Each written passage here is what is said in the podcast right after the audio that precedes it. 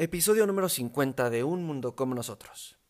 Eso significa que llevamos 50 semanas del año.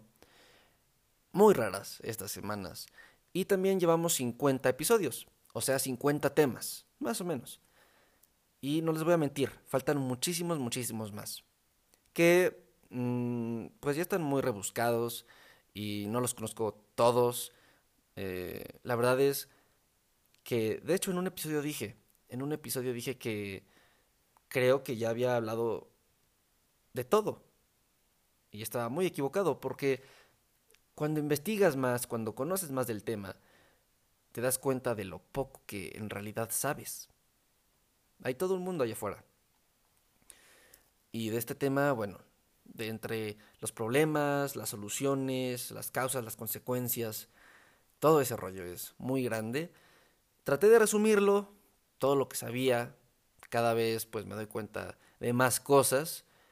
Eh, pero sí, el episodio, el, podcast como tal ya se va a acabar.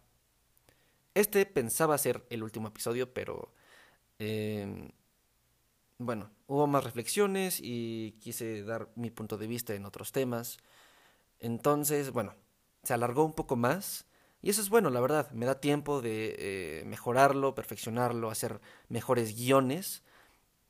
Porque sí, este episodio, así como el anterior, tienen guion. Y los futuros episodios. Porque estamos tocando los mejores temas, a mi punto de vista, del podcast y los que más me conmueven. Que ya no es de reflexiones o de problemas o de puntos de vista. Es de soluciones. Y es de cómo podemos ayudar a cierto ecosistema o eh, ciertas cosas necesarias, naturales, para prosperar y nosotros prosperar con ella. En el episodio pasado hablamos del mar, de las costas, mar abierto, cómo, pues sí, hacer que prospere y eso a su vez a nosotros nos va a hacer prosperar. Este episodio no es de excepción. Ah, ya no hablamos de, el mar, pero sí hablamos de un tema muy importante, que son los árboles. Eh, en cierto punto, eh, no es solo de los árboles, en realidad es de los ecosistemas, pero bueno, eso ya lo veremos más de lleno en el episodio completo, en, el, en la carnita del episodio. Esta solo es la, en la introducción, perdón. Y en esta introducción quiero contarte más sobre el COVID-19. Tú te preguntarás así de, pues, ¿qué me vas a contar? No es como que, no vine aquí a que me contaras del COVID-19, pero si hay otra reflexión, te mentí, si hay otra reflexión. Eh, cuando despido el episodio, es uh, muchas gracias por escucharme, por darme tu tiempo. Eh, no te pido que te compartas, digo que te suscribas, compartas, dislike, comentes. Ajá, ya lo has escuchado. Y también decía que no salgas si no es necesario. Esa es la recomendación que todos dan. Y pues digo, si entre más veces lo escuches, más veces le harás caso o te va a entrar más en la cabeza y no vas a salir y por ende pues vamos a salir de este problema más rápido, pues sí vi oportuno decirlo.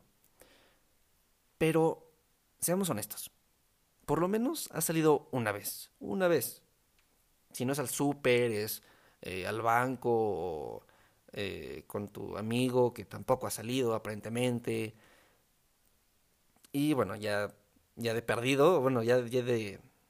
Ya al extremo sería una fiesta, ¿no? O un evento donde haya mucha gente. Entonces sí, por lo menos sí ha salido una vez. Entonces no hay tanto autocontrol y a veces sí es muy necesario salir, a veces no tanto y aún así sales, no sé, por un cumpleaños, porque este tu tío se cayó y dices, ay, pues voy a verlo, o lo que sea. No importa la, razón, es la razón, eh, al final saliste. Y al final te expusiste y expusiste a los eh, que tienes contacto. Entonces, aunque esa sea la recomendación, pues si haces tus excepciones. Y tú mismo em, te das el permiso para hacerlo. De hecho, voy a ser honesto, también he salido, obvio que he salido, tú también no te hagas. Y afortunadamente no me ha pasado nada. Pero es lo mismo, por ejemplo, eh, te dicen no uses botellas de plástico o no uses desechables. Pero de repente, aunque tú, tú lo hayas escuchado y eh, no estás muy familiarizado con la sustentabilidad y la ecología, medio ambiente, eh, los arbolitos, los animalitos, aunque no, estés muy familiarizado con esto, has escuchado que no hay que usar desechables, o que son malos, o que duran miles de años, y aún así los sigues usando. ¿Qué, qué tiene que pasar para que dejes de usarlos? Y algo que me llama mucho la atención es que, bueno, ya con este podcast mis amigos saben que me informo de esto y trato de promoverlo y por ende pues voy con, no sé, ya llevo mi termo a todas partes. Eh, antes traía un popote de metal, bueno, ya ahorita pues no salgo y la verdad es que no lo veo muy útil el popote. En ciertas ocasiones como que es lo más óptimo y por eso traigo el de metal o lo traía. Y decían como de, ay, ¿ya viste al ecologista? que en realidad está mal dicho, porque ecologista es como todo lo ecológico, todo lo de la naturaleza, y ya si tiene al humano en esa ecuación, ya es medio ambiente. Pero, eh, ajá, lo decían como menospreciando lo que hago o lo que yo creo que es lo correcto, y que en realidad no lo hago por mí. Y lo he dicho también, no, no en este episodio, no en este podcast, pero sí lo he dicho, que yo no quiero yo no quiero no comer carne. A mí no me... O sea, yo quisiera que no me importara eh, las luces prendidas. O que dejaras tu coche prendido. O que tiraras el agua. Malgastaras tus recursos. Quisiera que no me importara. En serio. Quisiera no estar involucrado en esto. Quisiera no hacer este podcast. Quisiera eh, no preocuparme por eso. Quisiera que no existiera este problema. Pero existe y si conozco de esto y si eh, te comparto de esto, bueno, pues es creo que un deber moral seguir tus consejos y pues ser congruente. Si conoces los problemas, ¿por qué sigues siendo parte de ellos? ¿Por qué no buscas la solución? Entonces, creo que mucho es por la gente que no está muy bien informada de estos temas y que piensan que nada más quieres llamar la atención o no sé, es algo natural al cambio, ¿no? Eh, eh, el rechazo es algo natural al cambio. En cierto momento lo entiendo, pero al principio sí me enoja. Esa era la reflexión que les quería comentar. Sí, desearía que no, no tuviéramos que hacer esto, pero es necesario. Es nuestro deber. Si tú no quieres, ah, ajá, y hay otro punto, porque alguien puede decir, yo no quiero, o sea, soy libre y no quiero, no quiero ser, ser medioambientalista, no quiero apoyar a la sustentabilidad, no quiero ni ver ese problema. Ok, está bien, tú eres libre de hacer lo que quieras, aunque sea tu deber moral y conozcas los temas y lo que sea, si no lo quieres hacer, está bien, pero no, no interrumpas y no seas un obstáculo para los que sí lo quieren ser. No estorbes. Hey, ¿qué tal? Yo soy Sebastián Leberman. Bienvenido a este podcast, tu podcast. Este surge de la intención por hacer algo que aporte para bien a los problemas que ocurren en todo el mundo. Sin saber cómo empezar, decidí crear este proyecto para todas esas personas que tengan esta misma intención y juntos descubrir cómo ayudar. Bienvenidos a un mundo como nosotros. Ok, wow. Qué buena intro, qué buena intro. Creo que es la mejor intro que he hecho, la mejor intro del el podcast. Y me faltó decir lo que yo quería recomendar de serie o película, eh, porque en el episodio como tal está tan bonito y está tan inspirador que creo que lo mancharía un poco si al final te digo como de, ah, bueno, y te recomiendo esta serie. Mm, no, prefiero que se quede así, con los datos, con las soluciones y ya.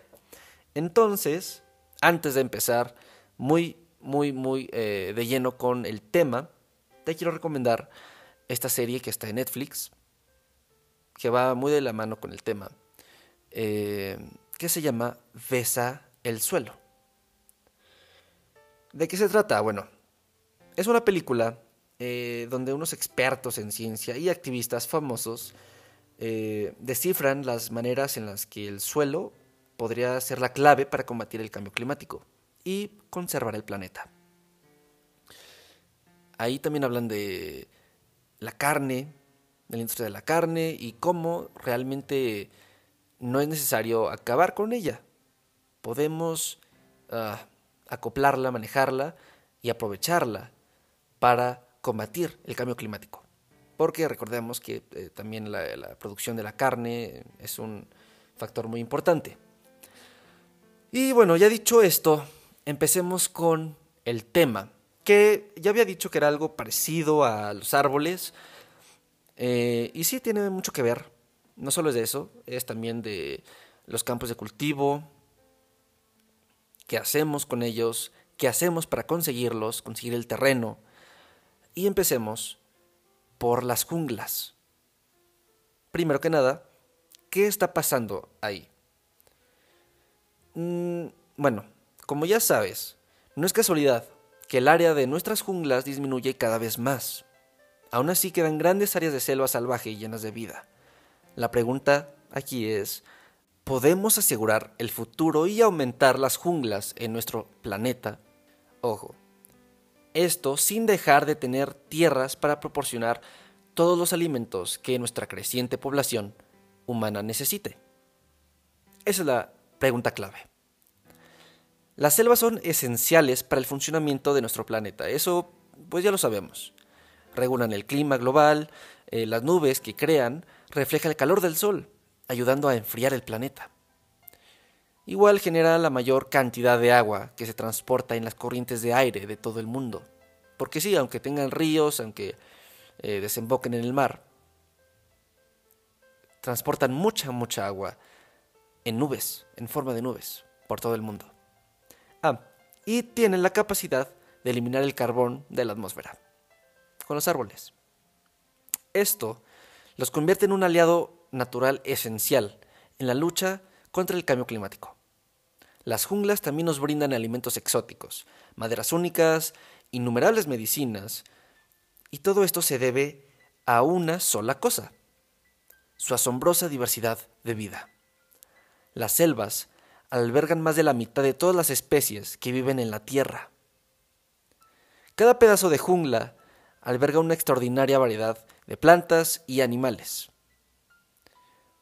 Un valle, un pedazo, tiene una combinación, tiene una combinación tan diferente a la siguiente, al siguiente pedazo que examines, y ese tiene una diferente a la siguiente. Hay innumerables micromundos únicos ahí. Cada uno de estos micromundos está conectado con sus vecinos. Todos continuamente están interactuando para mantener toda la jungla en funcionamiento. Por lo que cada vez que despejamos un lugar de la jungla, corremos el riesgo de perder algo para siempre. Una parte del círculo de la vida se habrá ido. Cada parte que perdemos daña la capacidad de funcionamiento de esta jungla y su capacidad para ayudar a mantener la salud del planeta. Y pues por ende de nosotros mismos. Por lo tanto, cada parte de la jungla es invaluable. Entonces, ¿cómo nos aseguramos de conservar las junglas que nos quedan? Lo primero es que ya tenemos suficiente. La verdad es que ya no tenemos que despejar más jungla. Ya hemos despejado lo suficiente para cultivar toda la comida y madera que nuestras futuras generaciones podrían necesitar. Entonces, una solución eh, sería usar inteligentemente el terreno que ya tenemos. Si aprendemos a usar las tierras despejadas de manera más eficiente, no tendríamos que seguir talando la jungla. Por ejemplo, Brasil tiene, una, em, tiene más de 170 millones de hectáreas de pasto, solo para el ganado. Eso es siete veces el tamaño del Reino Unido. Y solo es para las vacas. Gran parte de este terreno, de esta tierra, probablemente era selva, y ahora el ganado está degradando esas zonas. Algunos innovadores están aprovechando esta oportunidad. Las empresas de pulpa y papel están usando estas tierras degradadas para plantaciones super eficientes de rápido crecimiento. También están restaurando las selvas alrededor de sus plantaciones. Algunos productores de aceite de palma, muy pocos, están aprovechando al máximo de las tierras degradadas eh, como en Borneo y dejando la jungla en pie. Por supuesto, este sistema de mosaico se está llevando a cabo sembrando cultivos eficientes en tierras despejadas existentes y restaurando selvas donde sea posible. Las nuevas selvas retienen más agua y previenen incendios, lo que ayuda a los cultivos y actúa como corredores vitales para toda la vida en la jungla. Imagina cuánta jungla se restaurará a medida que otras empresas utilicen la tierra despejada existente de esta manera. Una vez protegemos nuestras selvas restantes, todavía es posible usar, eh, usarlas siempre que lo hagamos de una manera más sustentable, más sostenible. Por ejemplo, con la madera. Los árboles individuales caen todo el tiempo.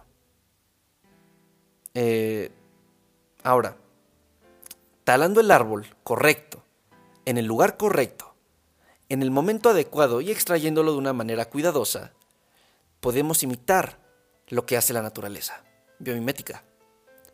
La madera es solo uno de los muchos productos que la jungla puede proporcionar. Ya lo hemos hablado. Durante siglos, los comités han estado plantando y recolectando cultivos. Estamos constantemente descubriendo los alimentos que podemos crecer de esta manera.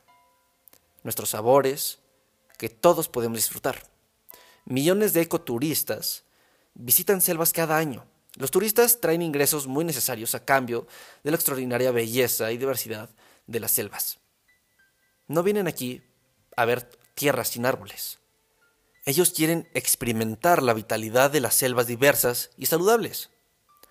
Todas estas ideas ayudaron a las comunidades e individuos a ganarse la vida, a partir de las selvas, mientras reducían la tala regulada de los bosques. Pero los esfuerzos locales no son suficientes para garantizar un futuro para nuestras selvas.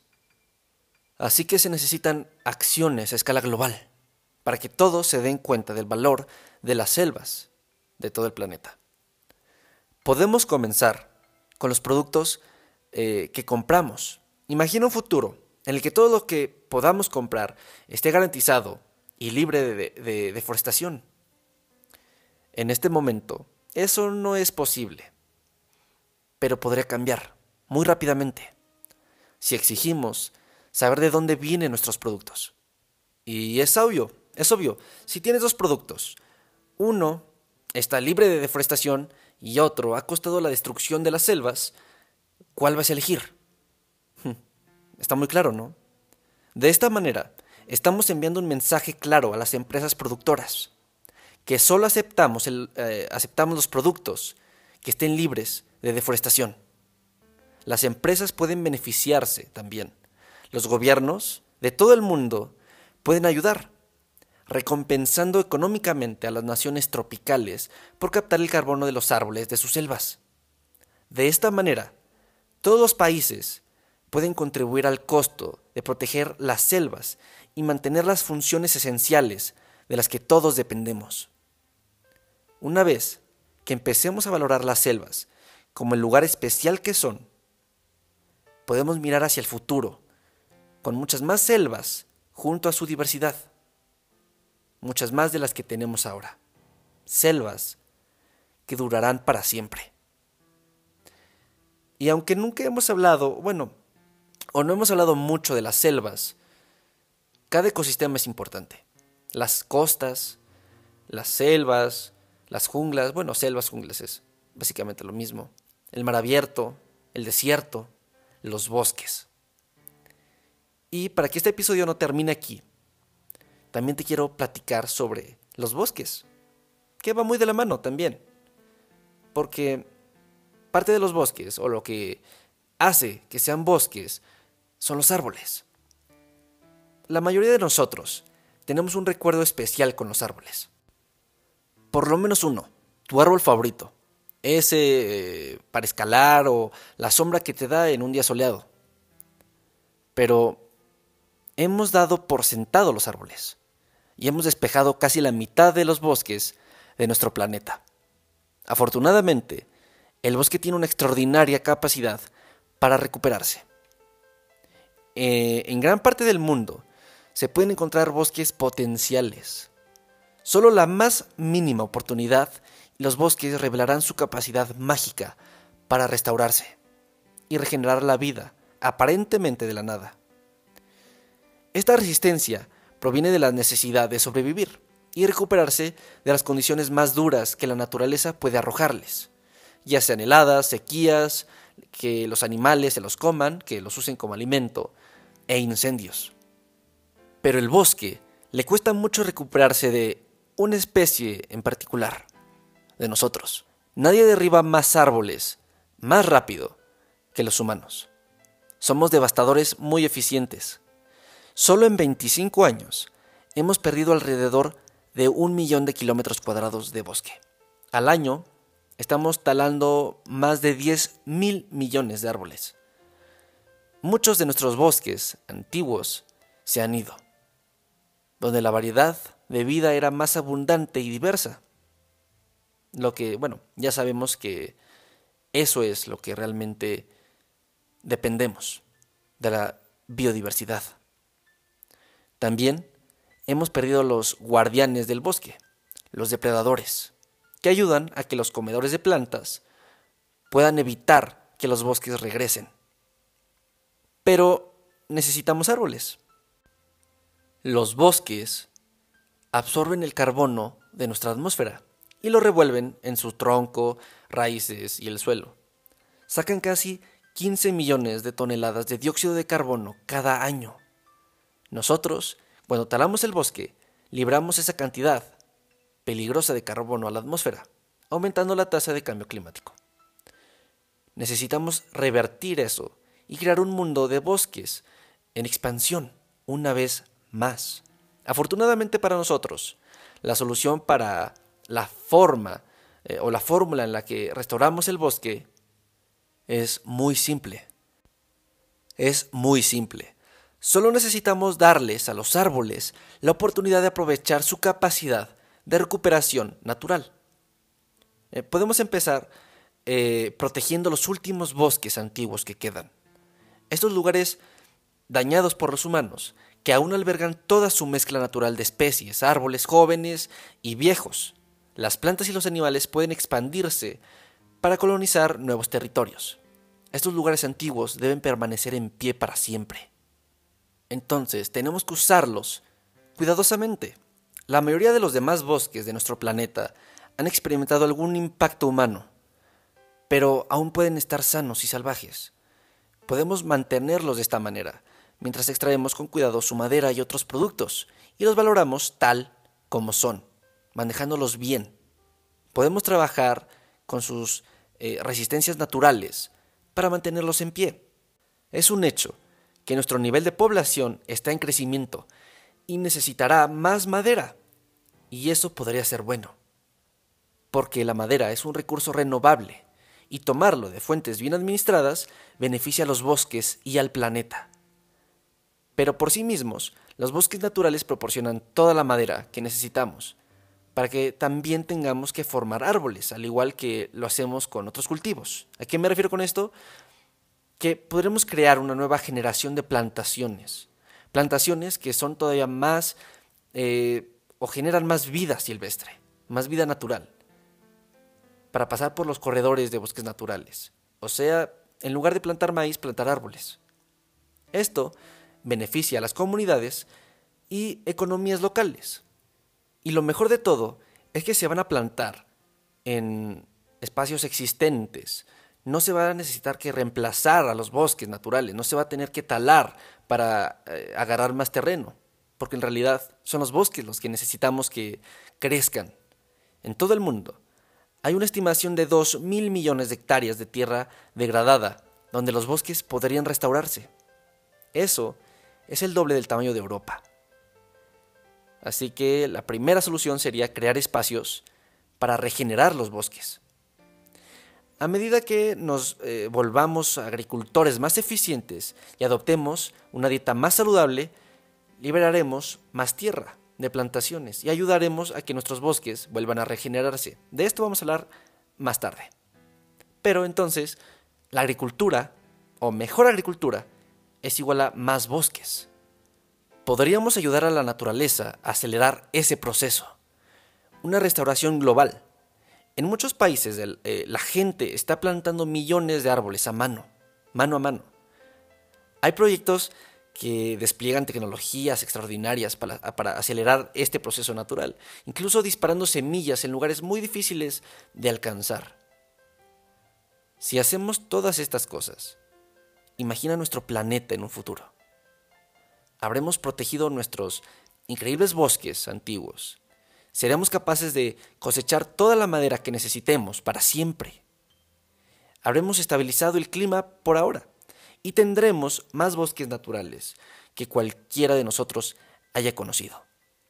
Lo mejor de todo, podemos construir un futuro donde nuestras ciudades se llenen de árboles, dándonos sombras y limpiando el aire. Esto nos hará todos más saludables y felices, porque acabando de ver árboles desde una ventana o caminando entre ellos para ir al trabajo, restaura nuestras mentes y cuerpos. Esa es la magia de los árboles. Y cuando estás en un bosque, verdaderamente puedes sentirlo.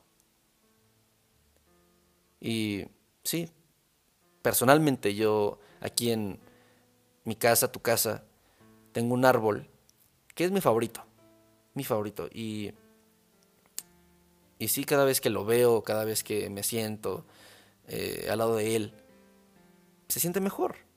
Sientes, te sientes en, en conexión con la naturaleza, por así decirlo. Aunque suene cursi, inténtalo. Abraza un árbol. Te, aseguro que te vas a sentir feliz. Em, ah, pero te decía, eh, de hecho, te dije, de esto vamos a hablar en unos momentos, y es acerca de una revolución. Se acerca una revolución en lo que comemos y cómo lo cultivamos. Recordemos, mejor agricultura, más árboles. Y esta revolución, además de prometerte eh, hacernos más saludables, hará que el planeta sea más saludable. Durante siglos, las praderas naturales han perdido terreno frente a las tierras de cultivo. Las praderas son hogar de las reuniones más espectaculares de nuestro planeta. Grandes manadas de grandes animales de pastoreo y los depredadores que se alimentan de ello. Esta es la tierra de la megafauna, que una vez llegó a cubrir una cuarta parte de la superficie terrestre, una gran cantidad de espacio. La vegetación y los herbívoros se necesitan mutuamente, pero los pastizales no pueden esperar a resistir a los rebaños, a menos que tengan un espacio para seguir creciendo.